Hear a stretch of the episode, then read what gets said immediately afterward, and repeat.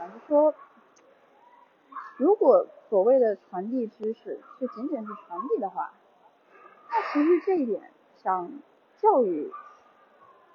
没有太太多的必要去给他匹配这么多的资源。什么意思呢？就是说我我非常相信的是个人的通过实践所带来的一些经验的积累。就这些经验的积累，他去验证一些理论，去不断验证那些理论，并且把这个理论通过问题的形式去给他去给他改进，去给他继续连接到别的地方。这你会发现，就你会发现这一点基本上没有做到，是因为是因为是因为如果如果只重视。知识传递的话，那么很多很多这些并没有对于特定的东西有特殊的兴趣或者说好奇心的人，他们由于需要通过这个知识来证明自己能够有传递这个知识的能力。我我说的仅仅是传递，而没有任何的质疑，没有任何的呃对这个东西的好奇所引发的一系列的这这样的这样的实践。如果他们的任务仅仅是传递、repeat、重复，对吧？仅仅是，因为我我我发现有一个事情非常有意思，就是当我在问一些同学，就是我我问他们一些概念的时候，或者说我问他们有。有有些课程，他所讨论的问题的时候，他们给我的答案往往说教授说说的是什么，然后然后呃，according to the professor，啊，应该是什么什么。那这一点其实已经非常明显了，就是这样的这样的答案已经，就是这样的答案几乎占了百分之百。那那基本上基本上我们。就已经知道这样的答案所带来的一个一一个一个反思，就是一个思考，就是他们根本就没有想过这些问题，或者说脱离了整个教材，脱离了整个东西，他们压压根就不会想。比如说这门课，那我将来需要用到它，去解决，去嗯思考什么样的问题，或者说有什么样的问题需要我用到这门课里面的什么知识吗？我就。在想这个事情简直是不可思议，就是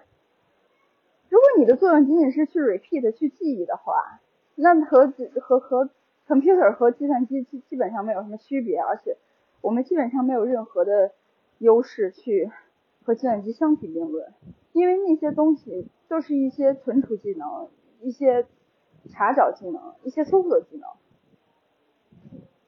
我觉得这是一个非常非常非常大的 flow。而且它，啊，我我我不是想对这件事情发表非常非常激烈的言论，但是，但是我觉得这件事情非常不可思议，就是说，呃，就是说我们对对于这种，嗯，我就回到那个话题，就是说我们对于知识的这种这种认识，就是知识到底是什么呢？知识就是那些已经约定俗成的那些那些东西嘛，那些，而且有而且我发现就是在大学教教教育的里面有一个非常有意思的特点，就是呃当然我也经历过那个时时期，我非常非常迷茫，我现在可能变得稍微不那么迷茫，但是我迷茫了另外我我我不是迷茫，我就开始质疑另另外一件事情。就我迷茫的点就是在于，在我们看到这么多理论的时候，就是我们的那些已经积累的那些实践的经验和我们能够用我们的经验去证明的那些理论屈指可数，这样非常少，所以导致我们几乎没有问题。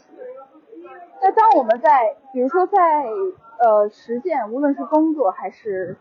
还是自己的思考下的一些实践，各种方面的实践。并不是你，并不是你，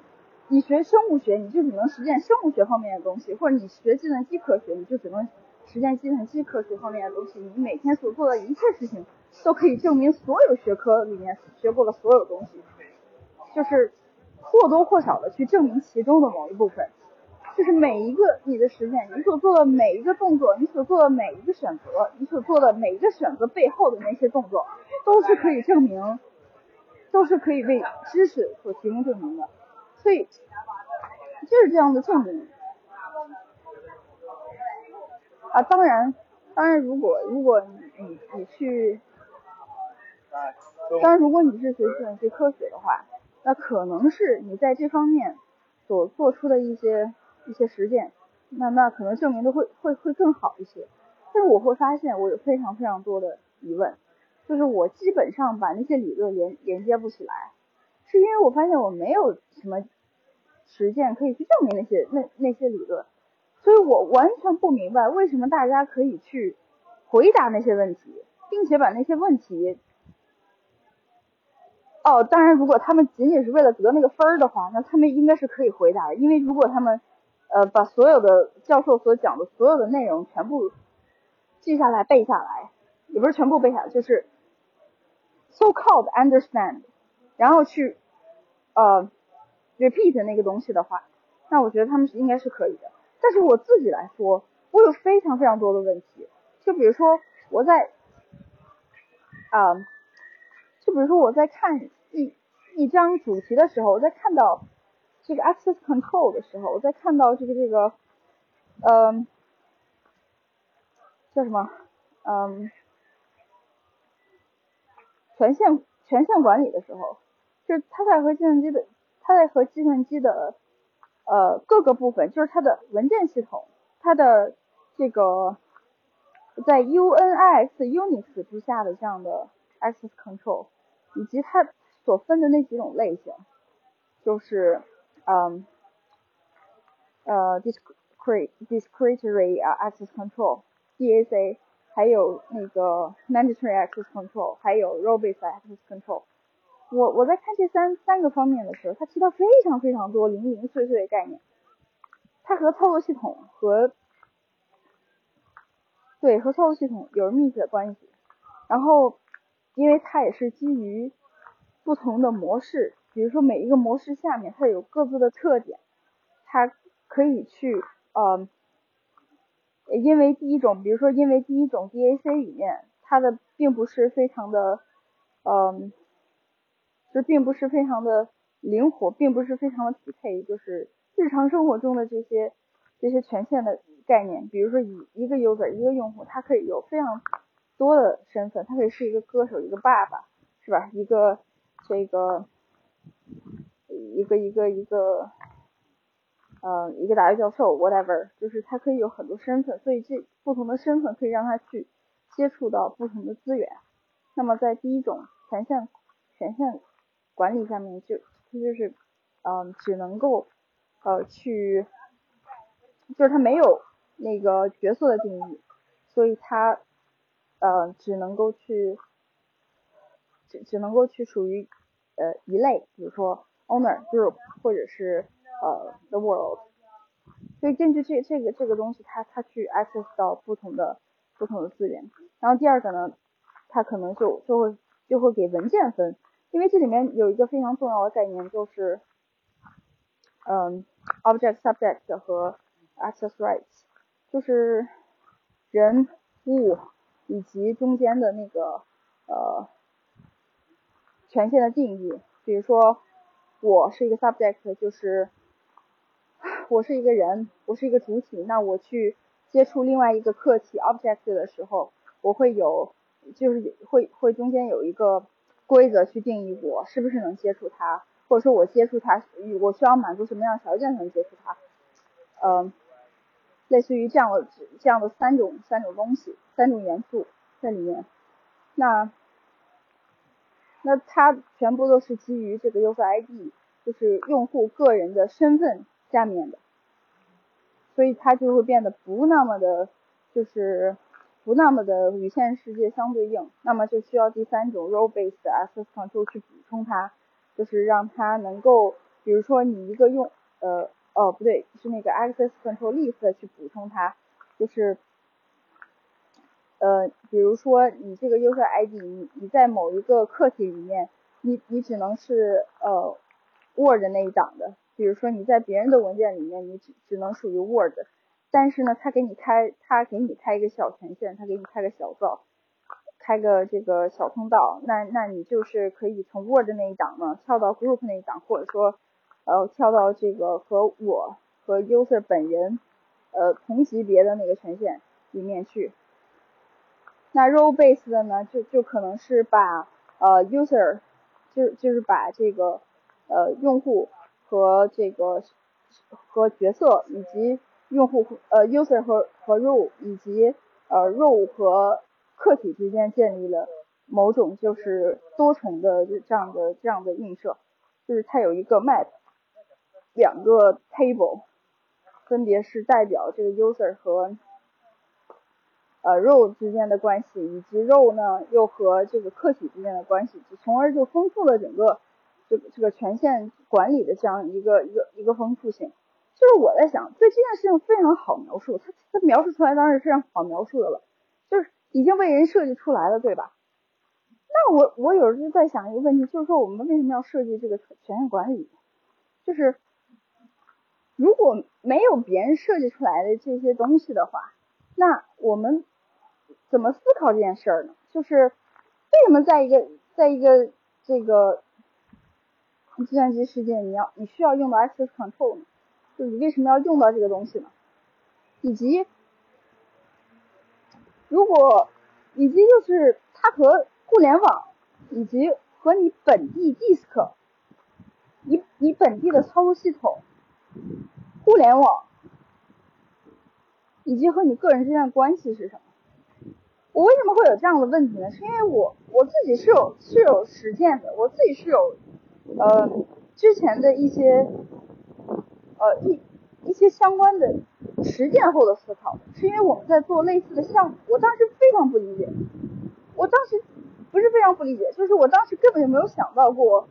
呃，从这个角度去去去去发出这样的问。当时的那些知识也只是一种一种，相当于相当于去去 repeat，一相当于去传递，就在我完全不理解，就是嗯。这些东西它有关系，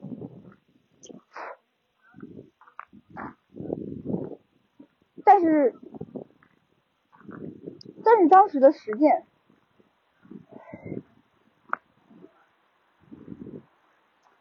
我想说的是，嗯，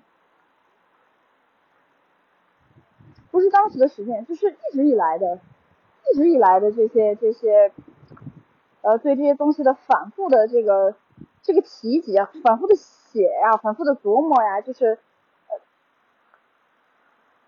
你你就会你就会发现这些东西之间是有联系的。就比如说，呃，就比如说什么那个 Web3 里面经常提到的 DID 是吧？呃，Wallet 是吧？这样的东西，你说他说呢，你你可以代表一个一个用户，呃，你可以代表一个用户，我就在想，或者说你。呃，我们最近也提到什么个人计算机，通过就是有软件有 Web3 的基础设施，呃，软件构成的这个个人计算机，我们就到时候就不需要硬件了。那么我我就是我就在想，就是那这些这些概念是什么意思呢？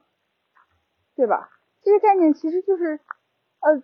我其实也就是在打造。不断提到的这三种东西之间的关系，就主体、subject 客体、object，还有这个 access control，对吧？去啊，sorry，access right，去定义主体和客体之间的这样的接触关系。那什么东西是客体？所有这，比如说所所有你想去远程接触的，呃，不是远程接触，你想去就是对远程接触的。比如说互联网上的资源，那就是客体。那比如说 subject，那你自己就是就是主体。那如果你自己有一个你自己可以控制的身份，而不是别人就受到别人控制而提供给你的身份的话，那你可以用这个主体去接触互联网上的客体，并且别人也可以，如果别人也有这样的就是 subject 的话，那你们自己就可以定义自己呃资源里面的权限，自自己资源里面的权限可以由谁去接触，以及啊可以由谁去呃对，当然提到那个 access rights 就包括 read write delete edit 呃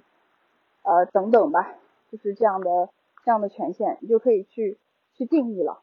以及你就呃，以及就是在嗯，对对，就是这样的一个关系嘛。所以所以就是在在学这一块的时候，就就会让我想想起这样的这样的这样的设计是不是可行？我的我我想说的是，就是它会激发我去去思考一些，就除了这个。所谓的知识本知识以外的东西，然后去去反过来又又又问这个问题，就是 access control 到底是什么？为什么需要这个东西呢？那我们到底是想用这个东西要做什么呢？对吧？那现在的解决方案是是如此的复杂，是如此的呃，我觉得是很难理解的。对，如此的，因为因为它要涉及到。它要涉及到你本地的 disk 里面的这些资源，你自己的这些资源被别人，比如说被别人所所访问时候的时候的那些那些权限，嗯，当然它会带来一些一些网络安全方面的攻击啊之之类的，比如说通过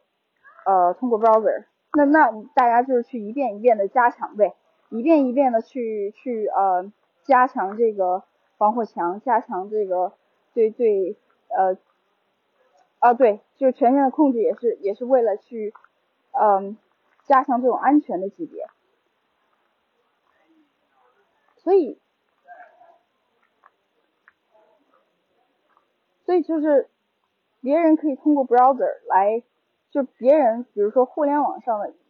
其他的这个其他的人。它可以通过这个 browser，只要你不是与世隔绝，只要你不是只用自己 disk 里面的，